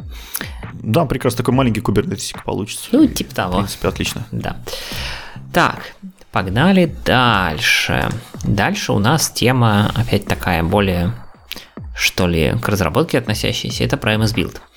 Смотрите, у нас есть Visual Studio 22, и она теперь 64-битная. И это означает, что она теперь будет запускать 64-битный MS Build. И все было бы хорошо, казалось бы, а что беспокоиться-то, какая разница, какой битности Build, но проблемы начинаются, если вы вдруг используете какие-то таски. Напомню, что таски для MS Build это просто .NET DLL, которую MS Build процесс грузит в себя и сообразно некоторому стандартному API дергает нужные методы. Так вот, э, если у вас вдруг используется таска, которая собрана как 32-бит, ну, либо она, например, использует нативные библиотечки 32-битные, и она сама себя не правильно помечает, что она 32-битная, то билды, начиная с 22 студии, начнут падать. Про это надо знать, и к этому надо быть готовым. Особенно, если вы используете много кастомных тасков. И касается это только Visual Studio, то есть при этом, если вы скажете .NET Build в командной строке, у вас все будет хорошо, потому что там он выполнит все правильно. Но вот Visual Studio, она использует такую специфическую, так сказать, э, особенность для MS Build. Давайте разбираться подробнее. В MS Build есть две версии, собственно, 32-битная и 64-битная. Когда вы ставите себе MS Build, ставятся на самом деле обе. И когда вы ставите себе Visual Studio, точнее, или Visual Studio Build Tools. И если вы используете скриптов, там какие-нибудь там PowerShell скриптики или CMD или еще что-нибудь, вы можете прямо указать явный путь к MS Build. Э, соответственно, либо 32-битный, либо 64-битный, и будет использоваться тот, который вы указали. В Visual Studio э, версия MS Build, в смысле битность, прибита гвоздями. В 2019 студии это был 32-битный MS Build, это последняя студия, где он используется. И он же э, используется по дефолту, например, в Azure Pipeline. Если вы используете Visual Studio Build или MS Build тасочку, э, в Azure DevOps Pipeline, то там тоже будет 32-битный, и для того, чтобы это поменять, нужно указать специальный тег в, ям, в YAML, когда вы пишете job definition, чтобы он был x64 там. Тег называется MS Build Architecture. А если вы используете GitHub Actions, то когда вы говорите setup MS Build Action, который, собственно, вам поднимет MS Build окружение, там тоже нужно указывать MS Build Device Architecture 2.x64, чтобы запустился 64-битный. Так вот, если у вас при этом есть таски, которые делают, например, по инвоуке в нативной библиотеке, и эти нативные библиотеки 32-битные, то x64, естественно, ничего не заработает. И Microsoft говорит, что, ну, как бы, казалось бы, с одной стороны, возможно, редкая штука. Ну, мы-то все свои таски, конечно же, поправим. Так вот, первое, на что они наткнулись, когда э, тестировали ранние превьюшки 22 студии, это то, что их собственный Visual Studio SDK, собственно, не собирался Visual Studio, потому что как раз там были 32-битные таски, которые были несовместимы с 64-битным билдом. Они, конечно, все это уже поправили, но кто знает, какие кастомные таски вы используете в тех нугетах, которые вы притаскиваете к себе, и кто знает, что, где там что выстрелит. Если вы с таким столкнетесь, то, скорее всего, вы можете увидеть два варианта ошибок. Либо у вас будет ошибка 4.0.18 э, про то, что System DLL not found, либо 4.0.62 про task could not be loaded. Их там два варианта. И у вас есть два варианта. Вы можете взять таску, особенно если это ваша таска и у вас есть ее код, вы можете ее переписать и сделать так, чтобы она просто, ну, как обычная DLL, или нугет, который таргетит и 32, и 64, би, 64 бита, там будет две версии вашей managed, unmanaged DLL, вы будете дергать правильную в зависимости от битности, под которой вы сейчас работаете. Это все можно в дотнете выяснить в рантайме, но это прям сложный путь. Второй вариант – это, соответственно, намекнуть MS билду, что вообще-то таска 32-битная. Это можно сделать, когда вы используете э, statement using task в XML MS билда. Там есть, вы указываете task name, вы указываете assembly файл, собственно, как его вызывать. Там же есть теперь тег, э, который называется architecture. Там можно написать x86, и тогда MS Build автоматически запустит 32-битный процесс, в который загрузит вашу таску, сделает все, что с ней надо, прозрачно из этого процесса заберет все окружение, которое таска произвела, и дальше продолжит в 64-битном виде исполняться. А я сказал, что теперь есть такой тег, я не совсем прав. Этот тег есть очень давно, начиная с Visual Studio 2012 на это 4.5, поэтому вы можете совершенно спокойно его использовать, и даже если этот код будет запускаться 32-битным MS-билдом, там какой-нибудь старой студии, ничего страшного не произойдет, все будет работать. Вот. И при этом это не поможет, если у вас э, сама таска определена в .NET сборке, которая собрана как 32 бит only. То есть, если сама .NET сборка помечена битиком, что она 32 бит only, то MS Build такой загрузить не сможет. И это известная проблема, есть иши на GitHub, с которой они работают, чтобы все-таки это не мешало загружать, то есть можно это пытаться сделать тоже из отдельного процесса. И если вы с таким столкнулись, и это ваша таска, ну просто перекомпилируйте ее под any CPU, если вы можете. Но, как правило, в .NET это возможно. В .NET обычно помечают 32-бит only, только если вы действительно работаете с unmanaged делейками, чтобы гарантированно ваша .NET сборка тоже грузилась только 32-битные процессы. Э, в этом случае просто перекомпилируйте под any CPU. Но, к сожалению, если вы, например, такое встретили не со своей таской, то э, или вы не контролируете, э, где написано using task, например, это написано в каком-нибудь NuGet пакете внутри, какого-нибудь props файла, который вам под, подтягивается автоматически во время билда. Но тут пока сделать ничего нельзя. Э, можно только сходить к авторам NuGet пакета, но есть issue на GitHub, где Microsoft думает, как бы так можно сделать, типа заоверрайдить этот using task и указать ему, что все-таки вот, пожалуйста, в, в том using task, в том файле все-таки используй x86 архитектуру и, соответственно, отдельный MS-build 32-битный процесс, когда будешь собирать. Пока это все на стадии рассмотрения, как бы это сделать, там либо через какие-нибудь .override файлы, либо еще что-нибудь. Но, в общем, дело такое. Это еще один, как бы, момент такого сюрприза при переходе на 64-битную студию, которого не то чтобы, может быть, никто не ожидал, но я, например, про который не знал, что битность MS-билда поменялась, и это может действительно повлиять на то, как собирается ваш проект. Да, особенно если вы такие умные и кастомизировали себе процессы и могли это делать. Ну, все у нас такие умные, что-то. Я думаю, да, да, безусловно. А, так, я что-то чувствую себя каким-то а, пропагандистом, но я по-прежнему продолжаю а, убеждать вас в необходимости а, мониторинга, телеметрии и прочих глупостей. И в качестве одного из аргументов я решил привести стат- статью Конрада Кокосы. Конрад известен а, в нашем мире как мега-хардкорный парень. Это тот человек, который писал свой ГЦ, это, наверное, единственный человек, кроме Майони, который разбирается, как он действительно этот ГЦ работает. Он выпустил книгу по ГЦ. Ну, то есть хардкорнее э, человека в индустрии, наверное, сложно еще поискать. И даже он занялся мониторингом, докерами и вот этой прочей инфраструктурной безобразией. Поэтому вот как показательный элемент смотрите. А дело в том, что Конрад написал интересную статейку, где как раз-таки объединил э, все вот эти базворды, ну не все, вот большинство этих базвордов. Э, статейка называется «Каким же образом нам к .NET мониторингу прицепить красивенькую графану». И оказалось, что это не так уж и сложно. А на самом деле .NET Monitor, напомню, это специальный инструмент, который э, с помощью удобного REST API выставляет наружу информацию о метриках вашего приложения, о метриках, о логах, о трейсингах, в общем, о всей диагностической информации, которую он может наскрести из вашего .NET приложения.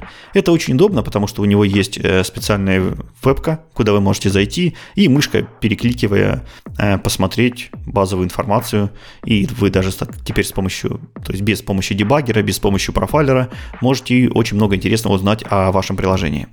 И Конрас воспользовался той ситуацией, что .NET Monitor выставляет наружу некий endpoint, который по описанию э, выдает э, метрики вашего приложения в формате Prometheus.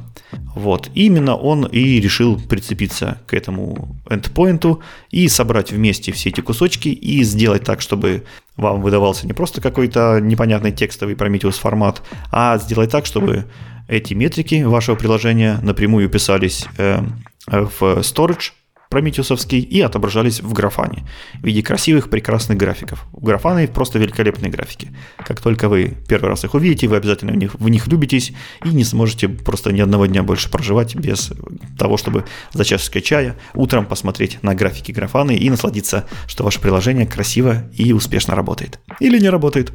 А, итак, шаг первый. Прежде всего вам нужно приготовить приложение. Для демки Конрад взял Memory Leak. Это приложение под .NET 5, тоже очень интересная штука. Игорь, ты когда-нибудь слышал о, о таком демо-приложении, как Memory Leak? Слушай, я его встречал в какой-то одной или двух статьях, а, или в видосике, где то ли перфью показывали, то ли... Ну, в общем, я вот когда смотрел, то ли ролик про перфью, то ли что-то, я на него я его встречал. Но я себе тоже добавил в закладки, потому что э, действительно штука полезная для всяких демонстраций и проверок того, что можно сделать с тулом. А то в продакшене не всегда найдешь подходящий memory leak, на котором потренироваться. Именно так. И в этом приложении собраны довольно интересные поведения garbage коллектора. То есть, когда он собирает э, мусор, когда не собирает, э, в какие моменты, что там с поколениями происходит. И это все визуализируется красиво. И внутри этого приложения есть очень много диагностики, самодиагностики, которые позволяют вам визуально показать, а что же, собственно, происходит с, с garbage коллектором. Вот, на довольно типичных э, memory, на довольно типичных ситуациях, включая вот утечек, утечки памяти. В общем, приложение заслуживает тоже отдельного обсуждения. Посмотрите на него обязательно. Конрад очень часто использует это приложение, и вот в этот раз он тоже взял Memory Leak, упаковал его в докер, что делается довольно просто. Единственная хитрость, которую пришлось ему сделать, э, он создал э, volume, докер volume, и примаунтил его в темп папку. С помощью этой темповой папки как раз таки диагностика внутри приложения и будет обмениваться с помощью э, с контейнером .NET монитора, который будет запущен рядом. И во втором степе он запускает .NET Monitor. Э, .NET э, уже имеет свой собственный контейнер. Э, этот контейнер располагается в Microsoft Container Registry. Опять же, устанавливается, запускается одной командой. Единственное, что он мапит ту же самую папку, которую он сделал на шаге 1 с нашим приложением, и к .NET Monitor. И именно благодаря вот этому то, что у них одинаковый shared volume используется, случается магия, и .NET Monitor умеет читать данные с абсолютно другого контейнера с нашего приложения. На третьем шаге мы запускаем Prometheus. Опять же, стандартный докер-контейнер, уже все есть, просто скачиваем. Единственное, что вам нужно, это изменить его конфигурационный файл. Написать там условия, от с какого эндпоинта, как часто вам нужно забирать метрики. Здесь очень полезен специальный магический хост, который называется host.docker.internal. Э, это специальный адрес, который позволяет обмениваться информацией, э, коннектиться к другим контейнерам в рамках вашего локального хоста и общаться друг с другом. Все, дальше Docker Run, Prometheus работает. И четвертый шаг – это непосредственно сама графана. Разумеется, у графана тоже есть свой собственный докер-контейнер. Мы э, графану просто-напросто запускаем, заходим, э, создаем data source, data source указываем на storage, на наш Prometheus. Опять же, используется тот же самый хак host.dockerinternal, и наши контейнеры умеют уже обмениваться информацией по сети, по стандартным протоколам абсолютно прозрачно. Нужно упомянуть, что это подход больше такой разработческий, больше тестовый, больше демонстрационный. Естественно, в продакшене вам нужно загнаться и настроить сеть между контейнерами более серьезно. Все, открываем браузер метрик, э, создаем дашборд и уже непосредственно можем наблюдать в реальном времени все те э, метрики, которые в нашем приложении сейчас в данный момент генерятся. И следить, соответственно, за всеми этими диагностиками, которые происходят в memory leak, следить за тем, как он теряет память, как это может чиниться и прочее, прочее. Если вам лень создавать свои дашборды в графане, то Конрад любезно предоставил JSON-файлик, который вы можете заимпортить и увидеть все те графики, которые он уже настроил под именно конкретно это приложение. Вот, э, в принципе, это и все. Все это он делал на своей Windows машине. Докер прекрасно работает с Linux контейнерами. Linux контейнеры прекрасно совместимы друг с другом. И вот, чтобы поднять такую сложную систему из четырех приложений с абсолютно разными языками, разными инфраструктурами, вот для этого уходит буквально пару минут, если вы понимаете, что делаете. А если не понимаете, то пройдите все эти шаги вместе с Конрадом, и этого достаточно для того, чтобы прекрасно уже научиться разбираться с так подобными инфраструктурами. Ну, и да, я почитал действительно эту статью, как-то даже независимо от, от э, подготовки к подкасту. И, честно сказать, прям, во-первых, действительно захотелось подергать Memory Leak. Во-вторых, э, собрать что-нибудь подобное на самом деле у себя. Чисто ради прикола. Ну, будут какие-то интересные у тебя открытия. Обязательно расскажи. Надо, надо статью писать, я знаю. Но так лень, так лень. Ладно, давай дальше как раз тем, кто, кому лень писать статью, те делают подкасты. Вот мы с вами здесь сегодня. И, видимо, не зря, посмотри, потому что буквально прошлым декабрем, вот прямо перед самым Новым годом, по-моему, это даже был последний выпуск э, прошлого года, э, в Radio.net номер 19 мы с тобой обратили внимание на интересную тулу, точнее, это не, точнее баннинги. Штука, которая называется InferSharp. Это э, баннинги к кросс-процедурному инструменту для анализа кода, который называется просто Infer. От компании Facebook изначально он выпустился, но сейчас уже развивается сообществом во все, во все стороны. В частности, он поддерживает C, Java, Objective-C и много других разных языков. Суть этого инструмента заключается в том, что он сосредоточен на анализе кода и на анализе довольно сложном, такие как взаимные блокировки, э, какие-то еще дедлоки и прочие, прочие, прочие, в общем, такие высоколобые вещи, по которым пишут просто пейперы. Э, из интересного он написан на Акамле, и, но, к счастью, разработчикам Акамл изучать не нужно. У нас есть прекрасные биндинги, которые абсолютно прозрачно э, ваши .NET приложения могут анализировать с помощью вот этого инструмента, в который вложились очень много различных э, ученых и просто умных дядек и умных тетек и придумали кучу разных анализов. А вот. InfoSharp можно использовать из Visual Studio, о, из Visual Studio кода в основном, а или с помощью отдельного докер имиджа, или уже встроенного GitHub Action. Как раз таки новость заключается в том, что InfoSharp за этот год не умер. Э, кстати, если вы хотите подробнее узнать, мы в 19 выпуске радио обсуждали подробнее, что это такое, с чем его идет и для чего. Вот, можете перейти по ссылочке и переслушать. К счастью, у нас есть хорошие шоу-ноуты, которые легко вам позволяют это найти. Э, соответственно, в чем заключается новость? Вышла версия 1.2, и здесь есть немножко улучшений. Хотелось бы вам рассказать, что проект жив, проект развивается, и может быть для ваших инструментов, для вашего, для вашего продукта его анализаторы будут э, полезны. А прежде всего появилась э, поддержка InferSharp под VSL 2, который под Windows. Э, дальше завезли интеграцию с Azure пайплайнами. Теперь вы можете там его красиво, быстренько подключить. Добавлена поддержка нового анализа по обнаружению race кондишенов. Это когда мы можем читать какую-то переменную без блока синхронизации. Если в одном методе вы какую-то переменную обернули локом и под локом туда что-то записали, в другом публичном методе вы пытаетесь эту переменную прочитать без лока, вот подобную, э, подобную ошибку может найти теперь этот инструмент.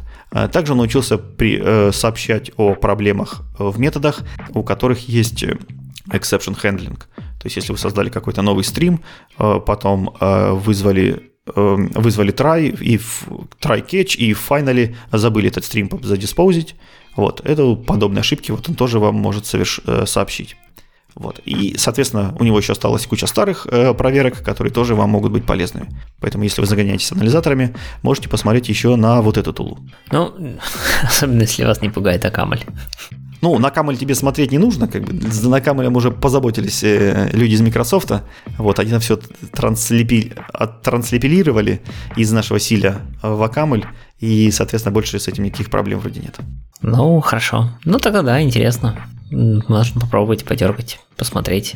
Хотя, конечно, всякие такие тулзы каждый раз смотришь на тот список ворнингов или ошибок, которые он выдает, и начинаешь думать, как бы, что из этого реально, что нереально.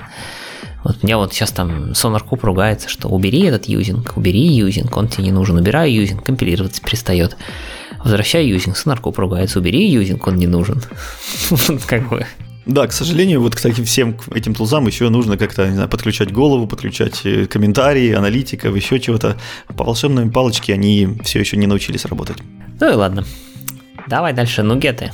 А, нугеты, по идее, э, продолжают двигать э, security тему после ряда громких взломов с помощью всяких supply chain атак. Вот. И еще один интересный фича, которая появилась в Нугете, теперь у нас есть Package ID. Это специальная сигнатура, которая подтверждает, что этот пакет э, мейнтейнится действительно тем человеком или той организацией, которые вы рассчитываете. Что, например, пакеты, которые начинаются на слово Microsoft, мейнтейнятся действительно Microsoft, и никакой другой разработчик под этим именем этот пакет выложить не может. Для этого у нас э, теперь ввели такое понятие, как Package ID префикс. И этот Package ID префикс можно зарезервировать. А Э, после того, как вы его зарезервируете, у NuGet.org и у Visual Studio появится красивый визуальный индикатор, который вам покажет, что это действительно вот approve пакет от знатного дядьки там или от знатой группы, которые вот они гарантируют, что это действительно так.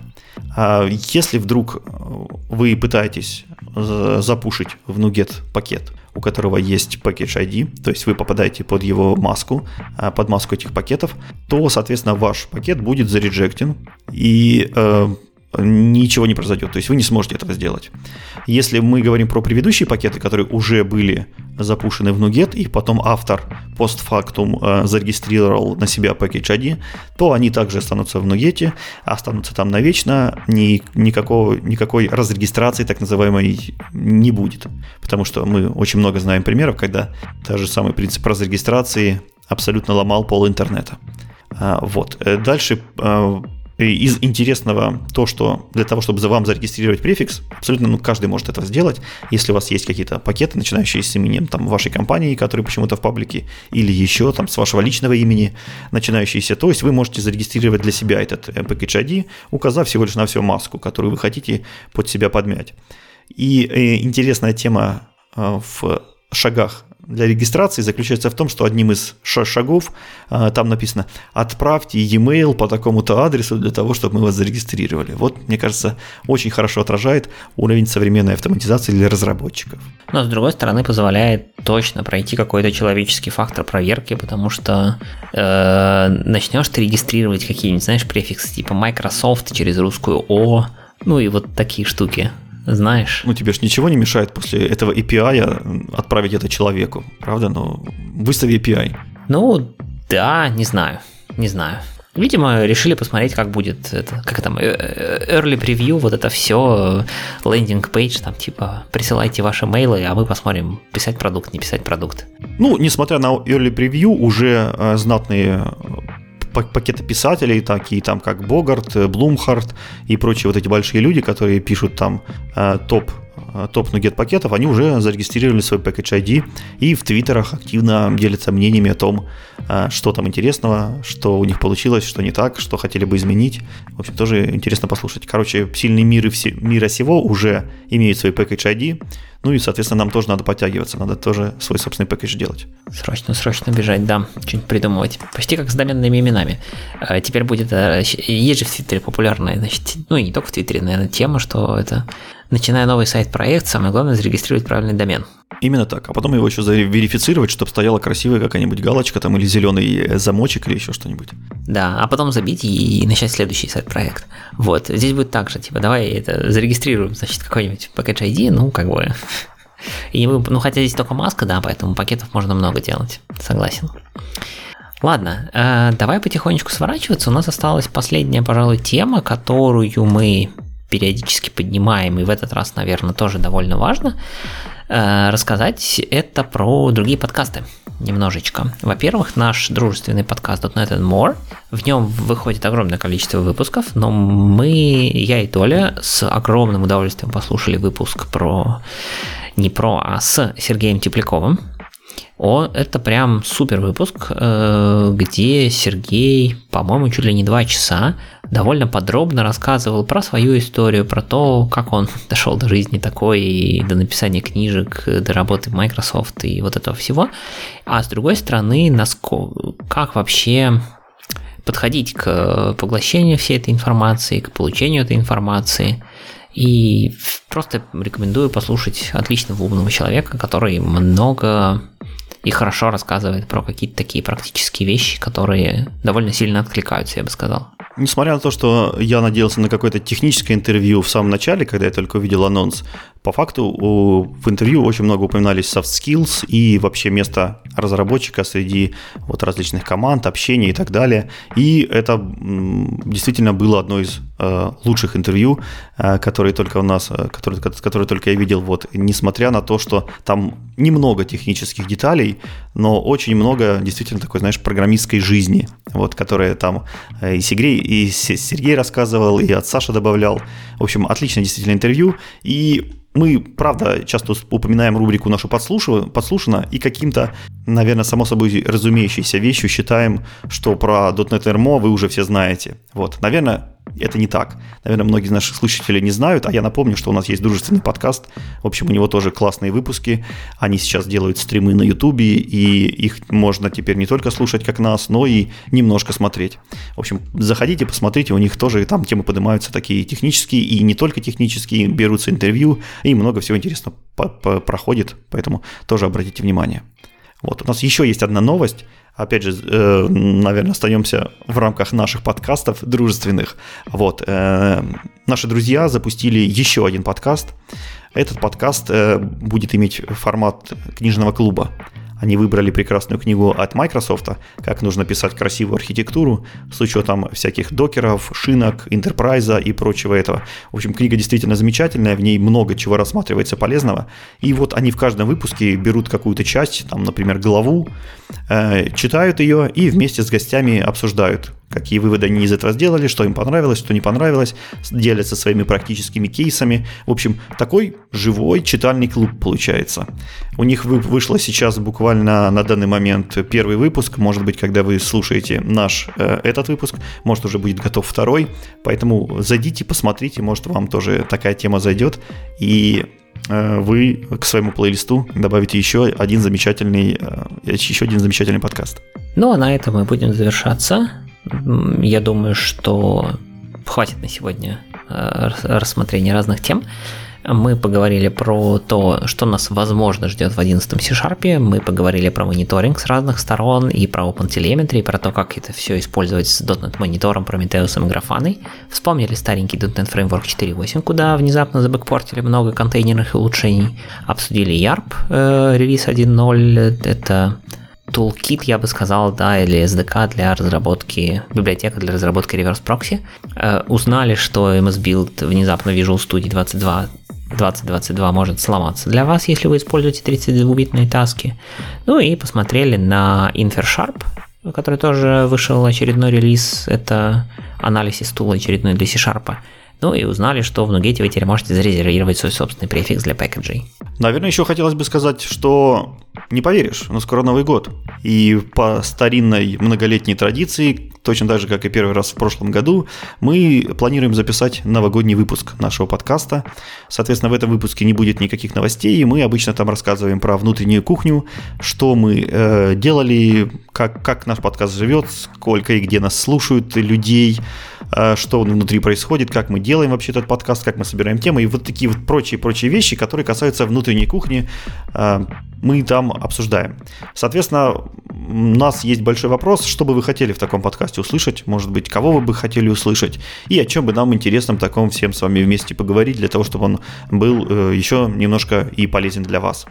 Э, соответственно, если у вас есть какие-то пожелания, о чем э, вы хотите нас расспросить, что вы хотите узнать о нас, о подкасте, о технологиях, о оборудовании, которое мы используем, вот, пишите это все знаю, в YouTube комментарии, мы все обязательно читаем, все обязательно отвечаем, и, соответственно, вместе потом подготовим такой интересный новогодний выпуск. Я бы даже сказал, не если вы что-то хотите узнать, а прям строго пишите, пишите, пишите, потому что иначе получится очередной какой-нибудь скучный выпуск, где мы поговорим, как мы находим темы в интернете, раскладываем их в Trello по столбикам и потом обсуждаем, а потом монтируем. Действительно, это не надо ни нам, ни вам, поэтому давайте сделаем что-нибудь интересное. Да, кидайте любые идеи, о чем можно поговорить, не обязательно про .NET, не обязательно в формате, как мы делаем обычные выпуски. Все, что угодно, кидайте, мы из этого что-нибудь обязательно выберем, соорудим, придумаем новое, надстроим сверху, сбоку, снизу, и, в общем, что-нибудь получится. Ну, кстати, а если вы не знаете, каким образом готовится наш подкаст и присоединились к нам недавно, то послушайте прошлый новогодний выпуск, он получился довольно-таки миленьким. Да, на этом, я думаю, 41 выпуск мы заканчиваем. С вами были Игорь Лабутин и Анатолий Кулаков. Всем пока. Пока.